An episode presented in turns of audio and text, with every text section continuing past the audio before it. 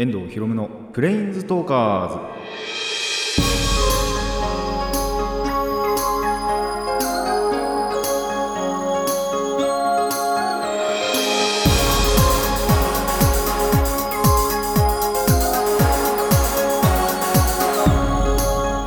ラジオの前の皆さんこんにちは。遠藤ひろむのプレインズトーカーズ。パーソナリティの遠藤ひろむです。この番組はマジック・ザ・ギャザリングのプレインズウォーカーたちがさまざまな世界へ旅できるかごとくさまざまな話をしようという番組です。ついにねこの週がこの1週間がやってきました。あのこの収録をしている週末、えー2月の2223では、えースター・トゥインクル・プリキュア感謝祭が東京公演があるということで、えー中野サンプラザ僕は22日の土曜日ですねに、えーのまた朝とね昼と夜で違う公演があってファミリー公演プレミアム公演とあるんですけどプレミア公演の方全力でね楽しみたいと思いますがまあ困った材料というか懸念材料というかもう今はねいろんなものが危ないものが到来しているということで、まあ、まずはねコロナウイルスですね。もう結構感染力もすごい強まってきて本当にどこで誰からもらうか分かんないんでとりあえずあとまあこの収録が終わってから数日猶予というかあのちょっと間があるんですけどもその間にちょっと感染しちゃいけないなということであのその辺はやっぱりね気をつけていきたいなと。まあ最悪これ本当に中止にさえならなきゃいいかなとは思ってます。あの一応今のところそういったそのアナウンスとかもないですしあと大阪公演っていうのが先にもうオリックス劇場で終わっててそれはちゃんと開催されていたのでまあここでね東京公演中止にするってことはないと思うんですけどもまあそれだけはね本当にないようにしてもらいたいなといただきたいなと思います。でもう一個が雪かなと。今あの関東の方では全然大丈夫なんですけど日本海側がすごいみたいな話話とかニュースで見てまあ東北も結構すごいらしいんですけどその辺もまあ全くその来ないっていうわけじゃないじゃないですか。あの太平洋側も。来ない。100%ないとは言い切れないなっていうのがやっぱり怖くて。まあそれによって中止にはならないと思うんですけど電車が動かなくなるといけなくなっちゃうんでそれもやっぱりもうちょっと怖いところかなと。でその電車の関係でいくともう一個嫌なのが、えー事故ですね。これもあのー10違うな。1月初めのあの最初のところに言いましたけどあのコミケにね行こうと思ったら12月の最後の話ですけどこれは。それであのすごい遅れてあの大事なものを逃したっていうあのエピソードっていうか僕の中でのあの黒歴史が黒歴史でもねえなあの嫌な思い出がありますのでまあちょっとね余裕を持っての行動はしようかなとは思ってはおります。まあこの辺のね3つの難関をクリアまあ雪はほとんどないんですけどね。あの本当に少ない確率ですけど他のコロナと本当人身事故っていうのだけはねちょっともう本当避けようがないというかもしそのなんだろうな発言してしまったらさすがにこれは避けようがないんでちょっとこの辺だけはねあの超えていかないとなと思ってはおります。まあそれを超えた先にはねあの神の領域が待っているんじゃないかとあの個人的には思っているのであのそれでちゃんといけたらあの次回ですね。そこでちゃんと、えお話ししようかなと思いますでまあそんな関係もありましてあのー朗読をね2週に1遍やるっていうことなんですが今回この後ねこの後うんどうしようかなちょっと未だに悩んでるんですけどもまああの1番目のコーナーか2番目のコーナーかやっていこうかなと思いますそれでは始めていきましょう遠藤ひろむのプレインズトーカーズ今回もレッツプレインズトーク遠藤ひろむの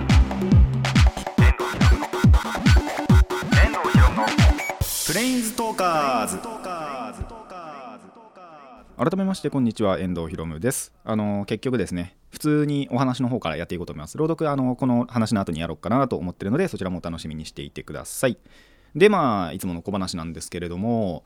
あのまあその感謝祭がかんあの開催されるということでスタプリをね一から見直してみてでちょうど弟いない日があったんでその日で17話かな？でその後もう1個見て18話ぐらいまでほぼほぼぶっ通して見てみたわけなんですけどいやー学べますね。やっぱその頃にあんまり思ってなかったこととかちょっと忘れてしまっていた記憶抜けていたところなんかがちょっと保管されたりしてあと要は強くてコンティニューなわけですよ。あの後々の伏線とかも分かってる状態で見てるとあこれつながってくんだなってそういうのも思ってきましたねやっぱり。まあこれってあのプリキュアだけじゃなくってね他のどんなアニメとかドラマなんかでも全然活用できる手だと思うので皆様の余裕があればあのやっていただきたいなとこの一からね見直してみるっていうのをやっていただきたいなと思うんですけどあともう一つそのプリキュア見るのであれすると正直言って感謝祭までにちょっと間に合わなさそうだなっていうその全話見るのはね間に合わなさそうだなとは今思っております。このペースでいったら多分無理じゃねえかなみたいな。ちょっと今奥の手を使うかどうかを悩んでいるところですね。それを使えばギリ間に合うかなみたいな。そんなところでまあ見切りたいなと。でまああのちょいちょい言ってるんですけどもこれ弟の部屋の方で録画しててでちょっと前に聞いてみたんですよ。あの俺の部屋にプレイ3くれないかっつって。そしたらやっぱりその3をちょいちょい使ってるらしくって弟も。だから今渡せねえと。であの新しいガンダムのゲームが出るとそれがあのプレイ4でできるんでまあ3使わなくなるんじゃないかっていう話をあの弟から聞いたんでとりあえずそれまで待とうかなとは思っております。まあそれ結構後に出るんでとりあえずスタプリはスタプリでちょっとまた別の方法でかまあ弟がいない時にあの忍び込んでみるとしてあのまあそれからちょっと経てば3が普通に僕の部屋に来るかもしれないんでまだあの地上波の方のね録画とかがはかどるんじゃないかなと。今あの録画できるの本当にアニマックスとかだけなんでアニマックスっていうか光テレビの方だけなんで他の方もあの録画していきたいなと思います。それでは普通の、えー話の方行きたいんですがえっ、とまあさっきオープニングトークの方でもであの人身事故電車の人身事故とかが怖いという話をしたと思うんですがそれに関しての話をちょっと1個したいなと思います。ということで今度はこちらです。電車の話。あのーまあこれ先週だったかこの、まあ、前回のね収録の時とかだと思うんですけどにあの電車乗ってる時に思ったことなんですよ。でこれすごい今更思ったことで僕どんだけあの世界に興味がないんだって思って あの感じた話でもあるんですけどもあのーまあ、先日電車乗ってた時のことをあの人身事故がどうやら起こったらしいんですよねその日。で電車が遅れてたんですよ。一応なんだろうな1本分遅れてるっていうだけでちょうどその僕がいつも乗る時間に行った時には1本前の要は電車が僕が乗る時間に来たんですね。なんであのそれ以上遅れることはなかったんですよ。でいつも通りの要は電車に乗ったような感覚でいたんですけどもまあ大体そういう時まあ電車が遅れた時って必ずアナウンスがあるじゃないですか。まあ駅のホームでもいいですしあの電車の車内でも。絶対にアナウンスがあると思うんですけどまあこう何時何分にこういったことが起こってえっ、と今〇〇さん遅れが出ておりますとご迷惑をおかけして申し訳ございませんみたいなそういうアナウンスってあるじゃないですか。でこれおかしいんじゃねえかって思ったことが1個だけあるんですよ。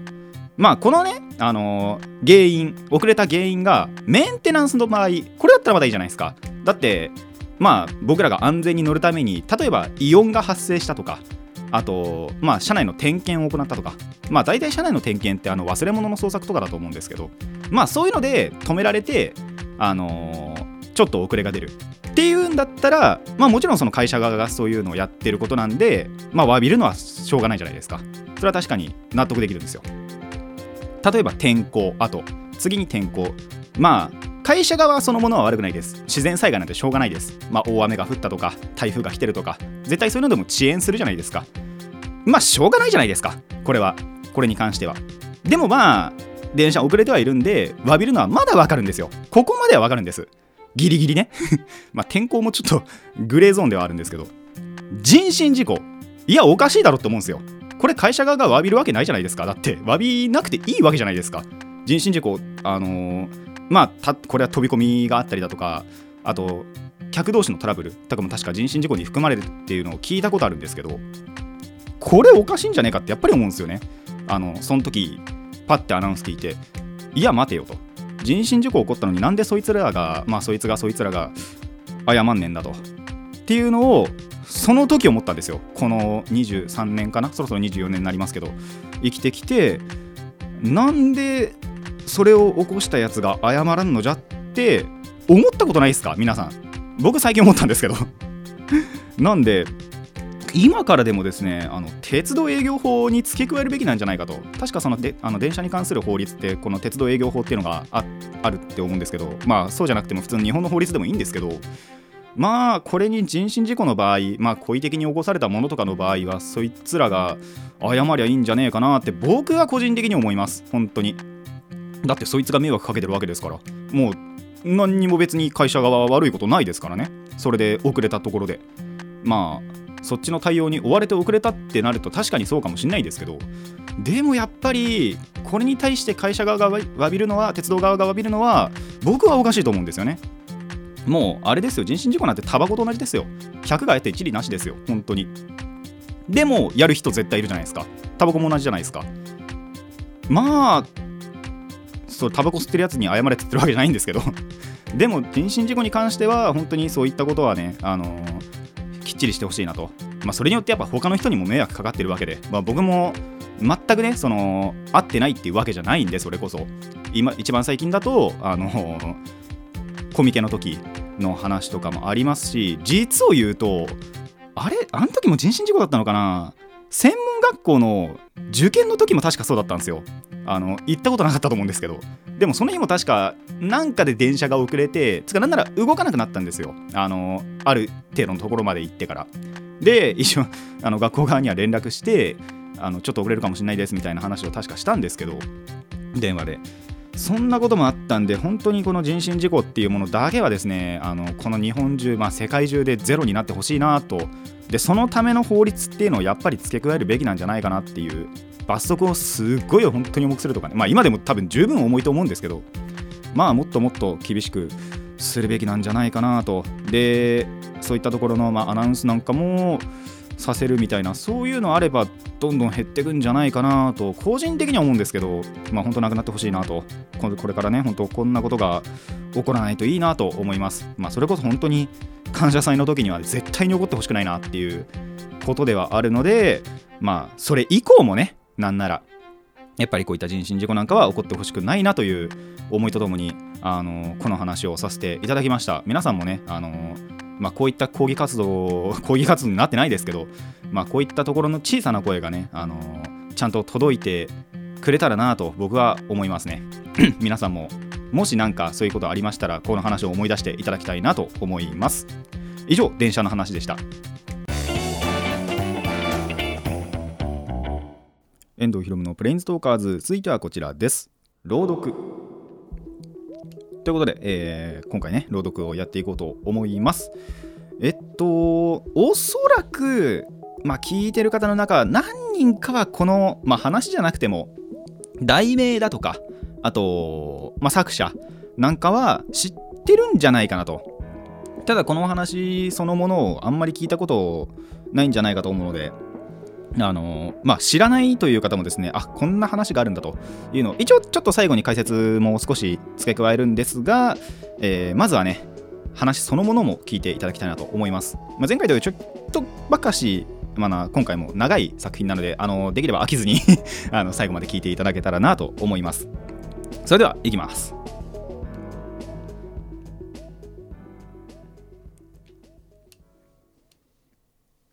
ニャルラトホテプ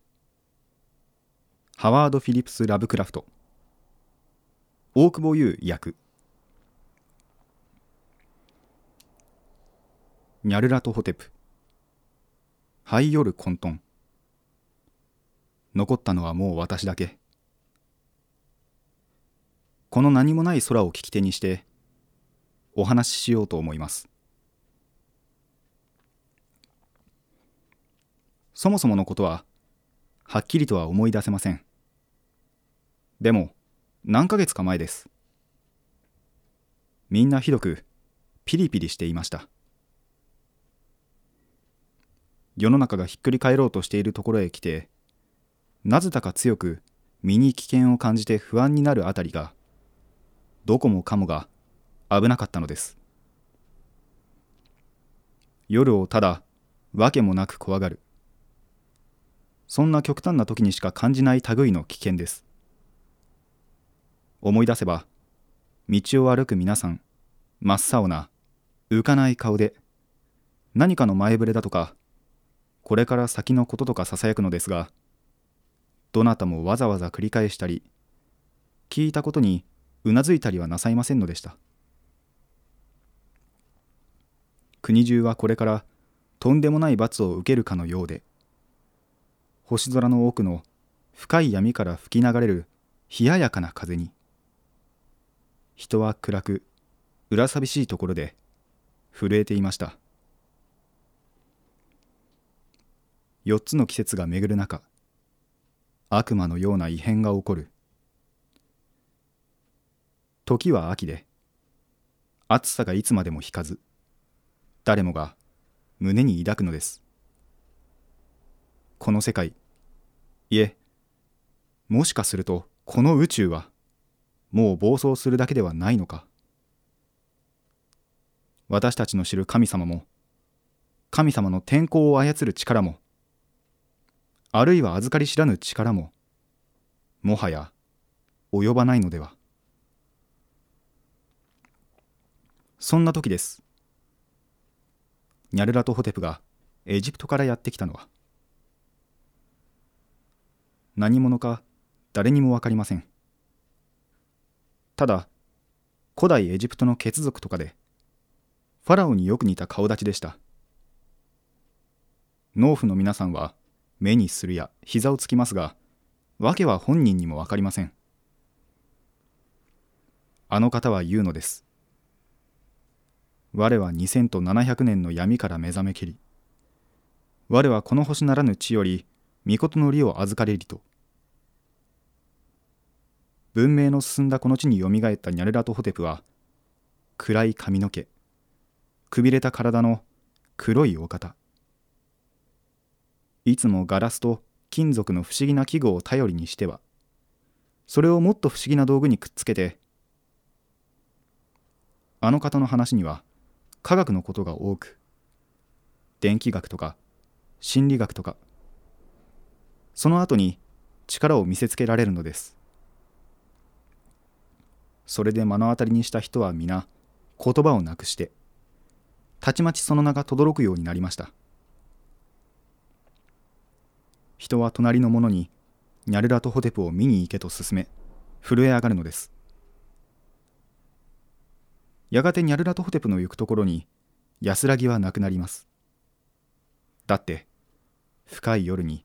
悪夢の叫びがこだまするのですよ。悪夢にうなされることがみんなの悩みになるなんてそんなの今までなかったのに。こうなるといくら賢い方でもいっそ深い夜に眠るのを禁じてくれればと願うしかそうすれば街に悲鳴が満ちることも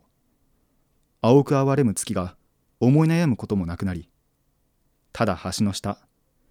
緑の水面にやめる空の下崩れた塔に光を頼とうだけとなりましょう。思い出すのはニャルラトホテプが私の町。大きく歴史もある。犯罪の絶えない恐ろしい町にやってきた時のことです。友人からあの方のことを伺ってそのお話がゾクゾクするほど魅力があり惹かれるのだとか惹かれるのだとか私もその謎の奥に何があるのかと胸を突き動かされまして。友人が言うには私がどれだけ想像をたくましくしてもそれ以上の怖さで忘れられないというのです。真っ暗な部屋のスクリーンに投影されるものはニャルラトホテプを置いて誰にも口に出せない予言でありふとつぶやいた言葉でみんな開かれるというのです。これまで目に浮かぶだけで決して開かれたことのないものが。またこんな噂もありました。ニャルラトホテプにあったものは誰も見たことのない光景を目にすると。それは秋の暑い日のこと。ニャルラトホテプに会おうと落ち着きのない群衆とともに私は一夜を過ごしました。息苦しい夜を抜けて終わりのない階段を上り行き詰まる部屋へ。そして見たのです。スクリーンに投影されたのは廃墟。その中の頭巾をかぶった人影。それを崩れた石碑の後ろから邪悪な黄色い顔がいくつも覗いていて。そして次に世界が暗闇と戦う光景。敵は宇宙の果てから押し寄せる破滅です。光を弱め冷たくなっていく太陽。その周りを巡りながらこの世界がもがく。その瞬間集まった人たちの頭上で火花が飛びました。皆さん驚いて髪の毛は先の先まで逆立ちましたがなおも映像は言いようのないほどグロテスクなものへと変わり人々は頭を抱えます。そこで私は他の方よりも落ち着いてまともに考えもできましたからまやかしです。ただの静電気です。とそのようなことを震えながらボソボソと口に出したのですがニャレラとホテプは私たちを皆外へ叩き出してしまってみんなめまいに襲われながらも階段を降りむしっとした人のいない真夜中の通りへ出て行きました。私は声を上げて叫びます。怖くない。こんなもので怖がりません。すると他の方も自分の心を落ち着かせようと声を上げました。みんなでお互いに確かめ合うのです。この町は何も変わってなどいないしまだちゃんとここにある。すると電灯がチカチカしだしたのでみんなで何度も何度も電力会社の文句を言い自分たちが変な顔をしていると笑い合いました。あの時確かに私たちは感じたのです。緑がかった月から降りてくる何かを。だって月の光を当てにし始めた途端私たちは知らず知らず考えもしないのに不思議と列を作ってしまっていてあてもないはずなのにどこかへ向かうかのようでふと歩道の方に目をやると伸びた草で石がずれていて錆びたレールでなんとか路面電車の線路が分かったと思ったらその後に見えた列車の車体はただポツンと。窓も割れ荒れ放題。ほとんど横倒しのありさまでみんなで地平線の辺りに目をやると川岸にあったはずの3つ目の塔も見当たらず2つ目の塔も頂上部分が崩れていると。その影から分かりまして。やがて私たちはいくつかの細い列に分かれました。それぞれが別の方へ引っ張られるような感覚で。一つは左の狭い路地に入り姿を消しました。後に聞こえたのはただおぞましいうめき声だけ。もう一つは雑草の生い茂る地下鉄の入り口へ列をなして下っていきました。狂ったかのように高く高く笑いながら私のいる列は開けた場所へと吸い寄せられていってそしてふと暑い秋のはずなのに寒気を感じたのです。それもそのはず。暗い荒野の土へと踏み出した私たちへ周りから月の光をまがまがしく照り返したのです。気持ち悪い雪が。その雪はなぜか足跡一つなくある方だけは吹き払われていてその場所に暗い穴がありました。白い雪に囲まれて一層黒々としてそしてあまりにもか細く見えるその列が穴の中へ夢見心地で一歩一歩ゆっくりと踏み出していくのです。私は踏みとどまろうとしました。黒々とした穴にその周りで雪が緑に光っているのです。私には恐ろしくて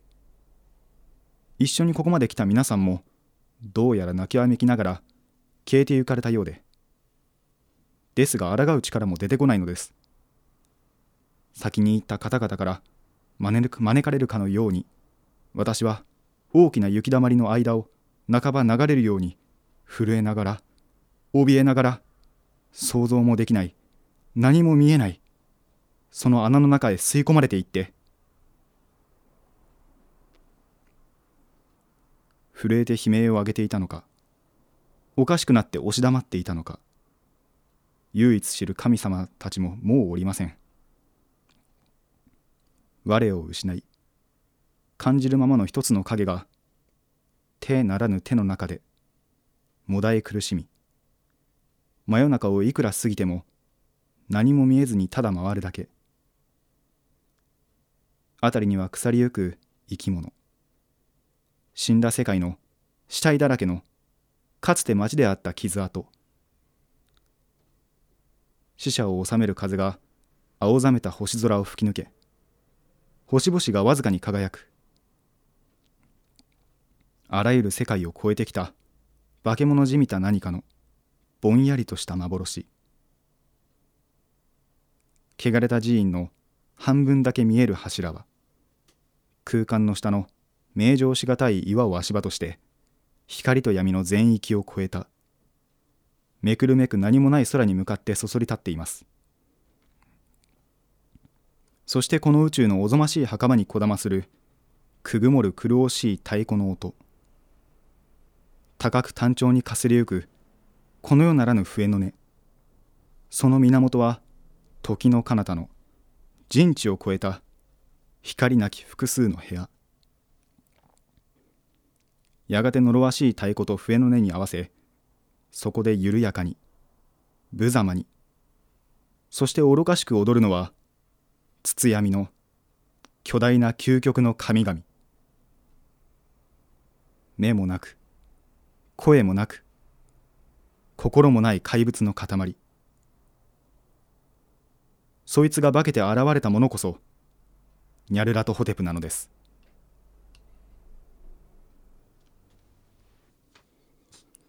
ということでニャルラトホテプ、えー、お届けいたしました。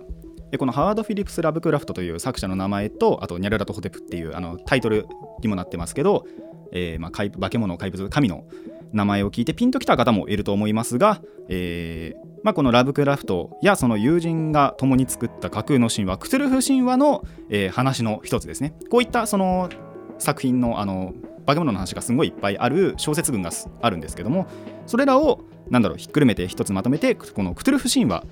という、えー、一つのなんだろうな、まあ、創作物語みたいなことの中の一つですね。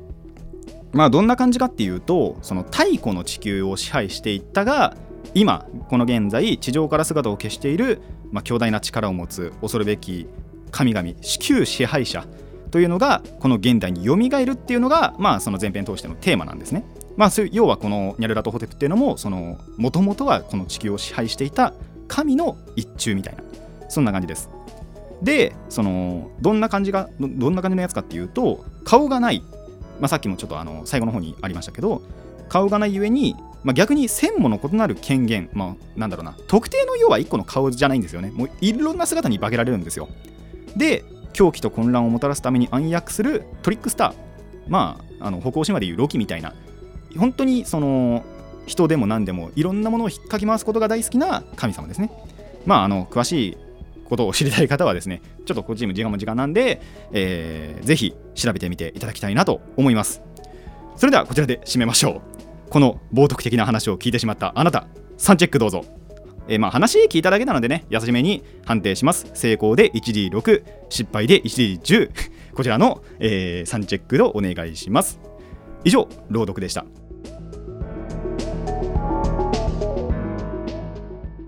遠藤ひろむのプレインズトーカーズそろそろ、えー、お別れのお時間になってまいりました。まあ今のね、えー、クトゥルフの最後のところに関してわからない方がいると思うので軽く説明をあの全部じゃなくてね軽く説明をエンディングなんでしていこうと思うんですが、えー、最後にやった SANチェックというものなんですがこちらはですねあのクトゥルフの呼び声 TRPG テーブルトーク RPG っていうものなんですけど、えー、テーブルトークロールプレイングゲームズとかいいか、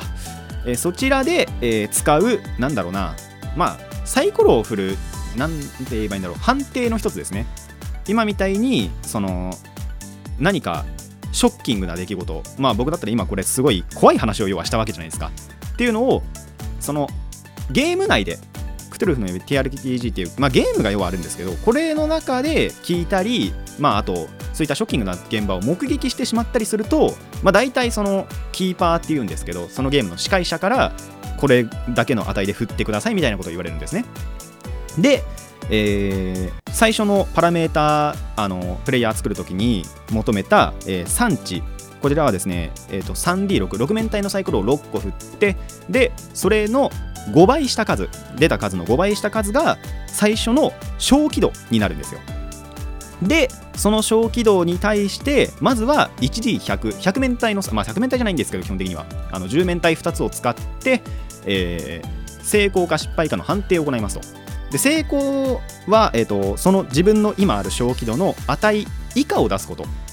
例えばまあ最初がどれぐらいにしようかな。75とかにしようかな。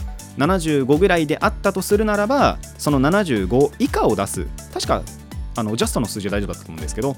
それを出すと成功。でそうするとさっき言ったのが 1D6 なので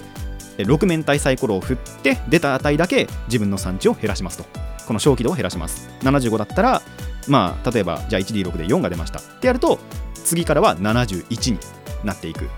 じゃあ逆にこれ失敗、えー、と76以上出してしまうと 1D10 を振らなきゃいけない。10面体のサイコロっていうのがちゃんと存在するんですけどそれを振って、まあ、出た値だけ小気度を減らしてくださいと。まあ10とか出したら一気に10ガツンって減っちゃうんで、あのーサイコロの振るのも気をつけてください。